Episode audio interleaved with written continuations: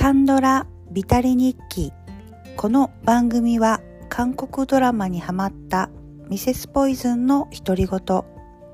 記録のための日記のような番組です。さて本日は第111話イ・ドゥナを記録していきます。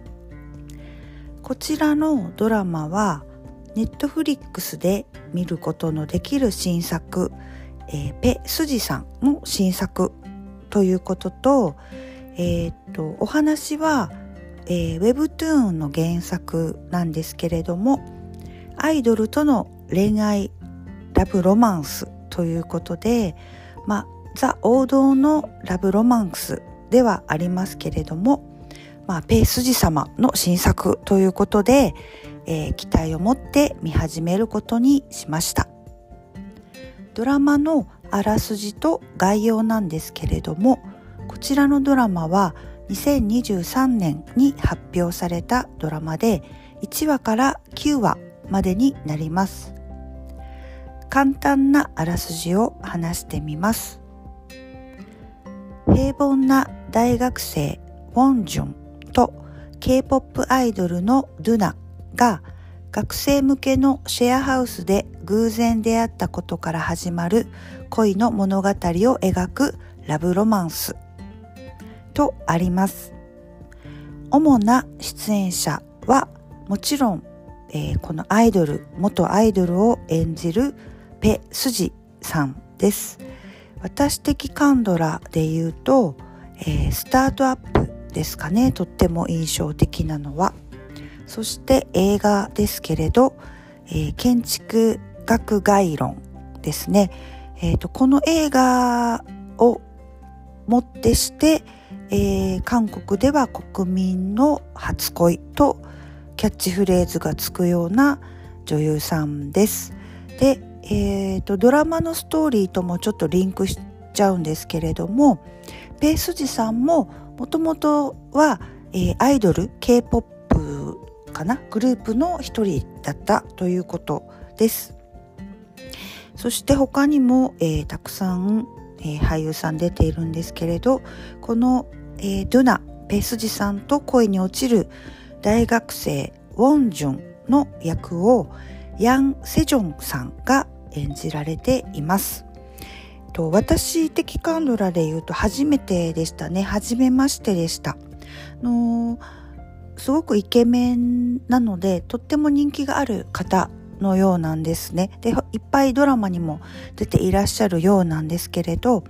平気に最近までかな行ってらっしゃったということで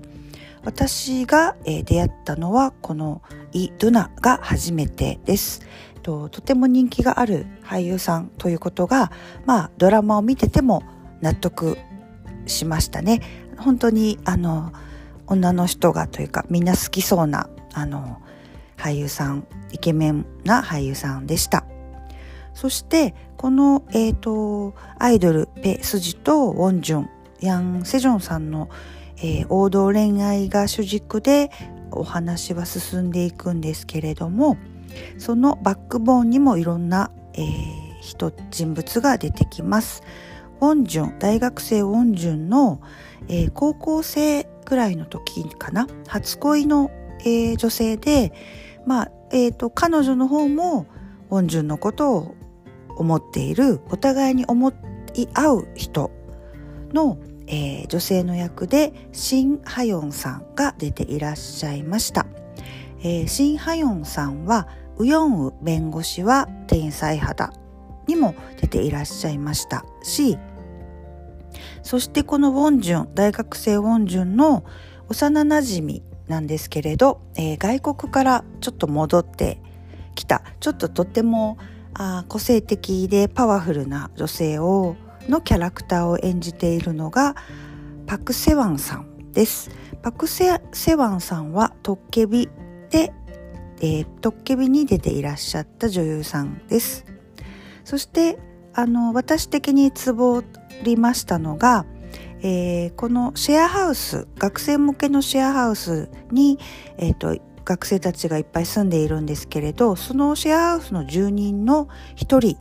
の、えー、男性なんですけれど、えー、その男の子をキム・ドワンさんが演じられていました。あの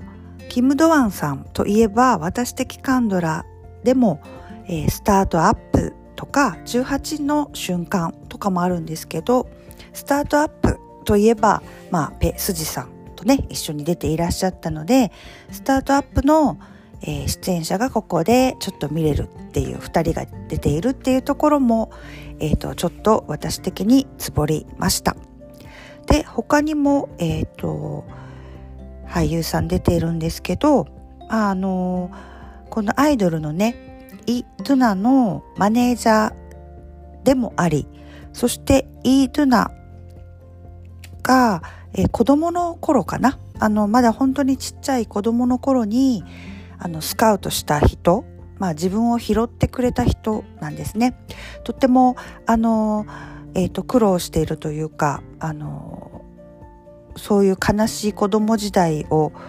あの過ごしていたドゥナを救ってくれた人拾ってくれてまあアイドルにしてくれた人でもあるんですけれどそしてあの思いを寄せる人、えー、ドゥナが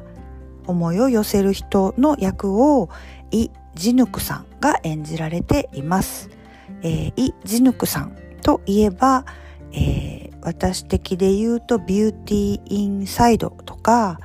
えー、スイートホームとかですね次スイートホーム2がやってきますけれどもそしてボイスとかで見知った俳優さんになります。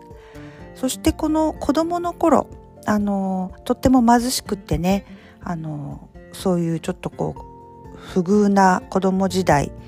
をドゥナは過ごしているんですけどその子供の時の、えー、ドゥナを演じるのも、えー、っと子役ちゃんも、えー、私たちのブルースとか再婚ゲームとかにも出ていたとてもとても演技のうまい子役ちゃんが演じています。そしてこのドゥナのお母さん、まあ、ちょっとあの、うん、強烈なあのちょっとでもその芸能界というかですねあの稼ぐ、えー、芸能人の親であるあるかなっていう感じのえっ、ー、と害にしかならないというかね母親の役を、まあ、子供の頃からそうなんですけれどさすがのキム・ソニョンさんが演じられていてドラマがピシッと締まっていました、えー、キム・ソニョンさんといえば私的カンドラだけで言っても、えー、愛の不時着とか18の瞬間もそうですし椿の花咲く頃とか賢い私生活にも出ていらっしゃいましたねそして、えー、ベイビーブローカーとか、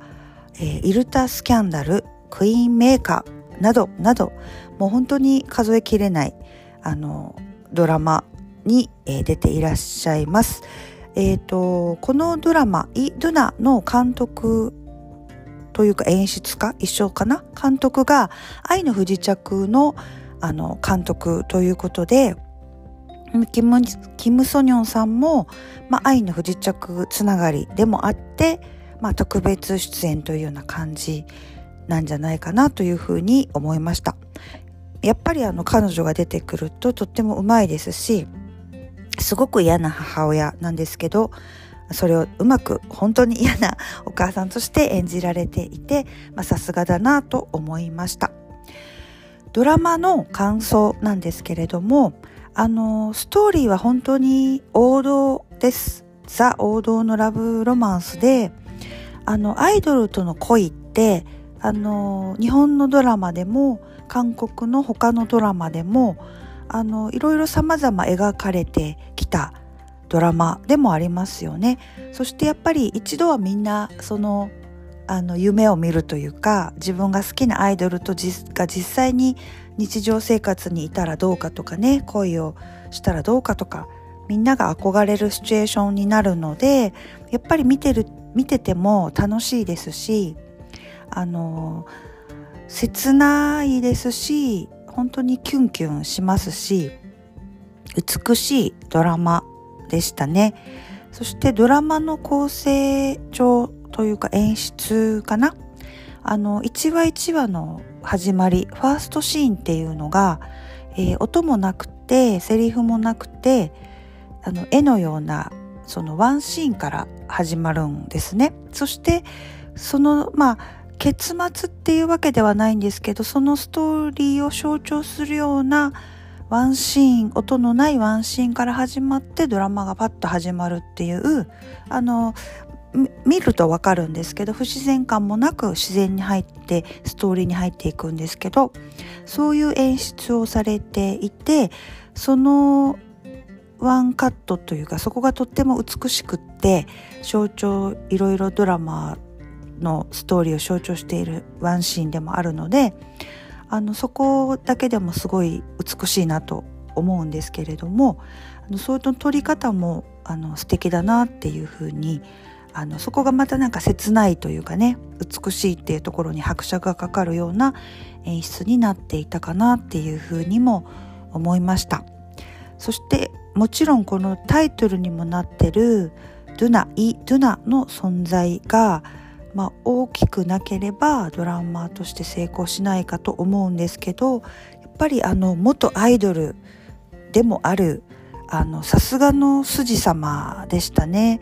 あの納得しかないというかいややっぱり美しかったですね。あのあのスタートアップとか建築学概論とかのあの筋様の場合は本当にあのすっぴんに近いほとんどすっぴんじゃないかっていう美しさをもうあの十分に堪能させてくれるんですけどこのアイドルの筋様はメイクもしっかりしている筋様がバンバン出てくるんですね。そしてあの、まあ、芸能人の、えー、所作というかねそういうあまあ芸能人っていう感じの所作でこう出てくるんですけどまああのとてもやっぱり可愛いですね猫ちゃんみたいな感じで気ままな感じだけど、まあ、放ってもおけないしまあもう絶対的に可愛いから何やっても許されるぐらいの可愛さをあのこのドラマでは堪能できます。スタイルもね抜群ですしファッションも可愛いです。あの5本指ソックスを履いても可愛いという筋様を堪能することができますしあの初めて私出会ったんですけどやっぱりこのヤン・セジョンっていう人もあのすごいこう役にもぴったりでしたね彼もやっぱりとても美しい人ですそしてアイドルとの恋一般人とねアイドルとの恋ってありえないっていう話なんですけどまああの普通の大学生ってあらすじには書いてあるんですけどあの普通じゃないんですよね実は。あの彼みたいな大学生っているのかなって思うんですけどあの頭もすごくいいですしあの人にかける言葉の使い方というかあのまあ思ってることなんでしょうけどとっても優しい人ですね。なんでそのアイドルの遠いとも遠い存在のアイドルのあの筋様というかあのドゥナがねドゥナが心惹かれるのも分かりますしあの高校時代の初恋相手の彼女も彼のことを好きになるっていうのも、まあ、納得というかねこのこの男の子はこう、まあ、惚れてまうやつやんっていうね、まあ、女の子絶対惚れてまうやんっていう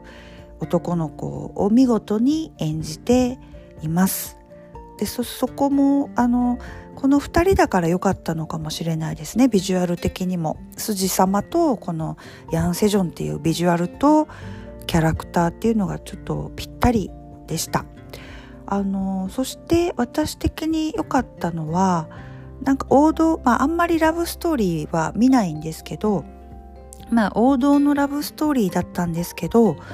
あのちょっと切なさがだいぶ入るものっていうのは結構好きですかね。そしてあの1話から9話であの割とサクッと終わる短めに終わるのもあのいいいいなと思いました。あのそしてそのドラマのあのラブストーリーの中にもあのちょこっとそのバックボーンというかねそのイー・ドゥナとイ・ジヌクとの恋のストーリーというかあの恋愛差が絶対あると思うんですね。あのイー・ジヌクは大人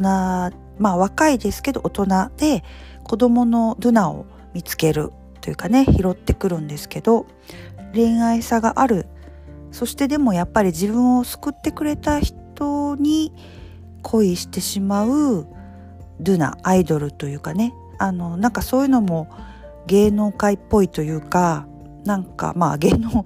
界知らないですけどなんかそんなあの恋愛と勘違いしてしまうんじゃないかと思います。イ・ジヌクはそこまでイ・ドナのことすごくその女性として好きかどうかはわからないですね。やっぱり商品として、うん、管理してるっていう感じがとても強い描かれ方をしてたかなと思います。そこら辺もなんかあのドロドロはしてる実はドロドロしてるお話ですけどさらっと書いて描いていましたしその毒親のストーリーとかもちょっと描かれているんですね。そのうん子供時代から不遇親に親はいるんですけど、うん、恵まれていなくって、えーと自分で成功してもまあそういううん親がお金とかねその目当てに頼ってくるっていうようなそのまあとはいとはいえドゥナもまだ若いんですけれどまあそういうドロッとした部分っていうところとかもあのちゃんと描いてくれています。そこばっかりじゃないところがね、まあ、見やすいと思うんですけどなんかそういう環境であの育っているドゥナがあのやっぱりみんなに愛されたいと思うというねなんかその気持ちとかそのでもやっぱり一番あの最終的には、えーと、歌とか踊りが好きだっていうところとかねなんかそういうところもあのきちんと描かれていたところがまあ、ラブストーリーじゃないところもしっかり描かれていたところも結構私的には、えーと、良いポイントだったかなと思います。そしてこのドラマでは、うん、エンディングっていうのが、うん、ハッピーなのか、まあ、そうじゃないのかみたいなところがあの委ねられたというかねちょっとご自由にどうぞご想像してください的な感じで終わっているんですけれども結構私それもあの